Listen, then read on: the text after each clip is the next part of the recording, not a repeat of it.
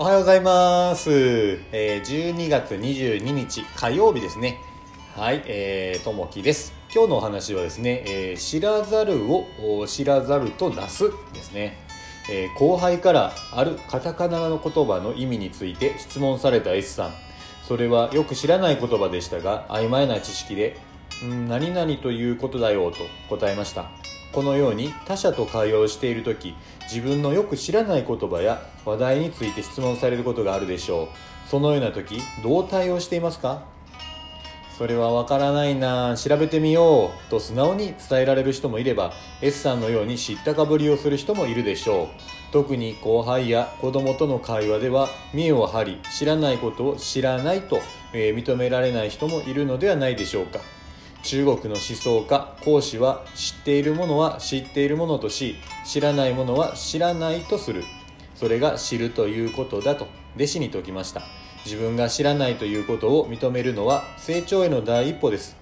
何を分かっていて何を分かっていないのかが曖昧だと正確な仕事もできないでしょう。知らないことがある自分を偽らず素直に認めて知識を得得しましょう。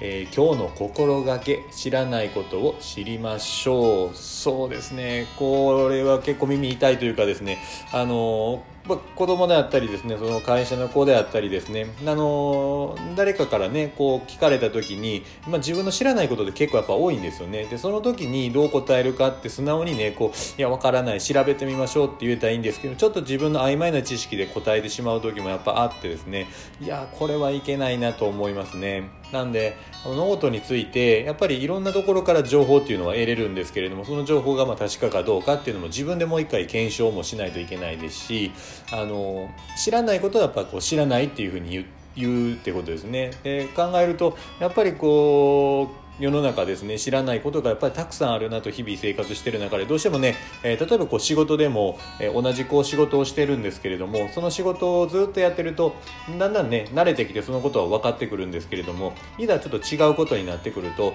えー全く知らないことになってくるのでそうすると分からないということになるんですね。でそれを知ったかぶりしてちょっとした知識で喋るというよりもやっぱりそれに対して深掘りして、えー調べていって、えーしっかりその人に伝えられるようなぐらいの、まあ、教えてあげるぐらいまでの深掘りをしていかないといけないなというふうに思いますね。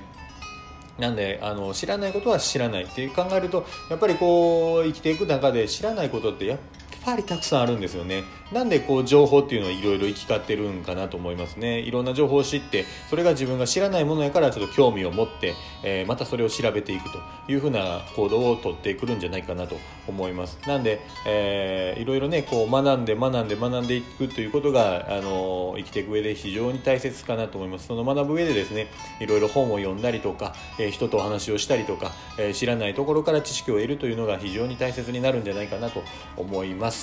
うん、なんでね、えー日々こう勉強勉強ということで頑張っていきましょう。うん。さあ、えー今日は火曜日ですね。早いもんで12月22日ですね。えーまあ、あの時代のこう変化の時でもありますんで、さあ、あー今日からね、また一日こう新しい人生ということで、えー進んでいきましょう。えーいい予感資格をしないです。さあ、頑張っていきましょう。今日からも皆さんにとっていい一日になりますように。じゃあね、またね、バイバイ。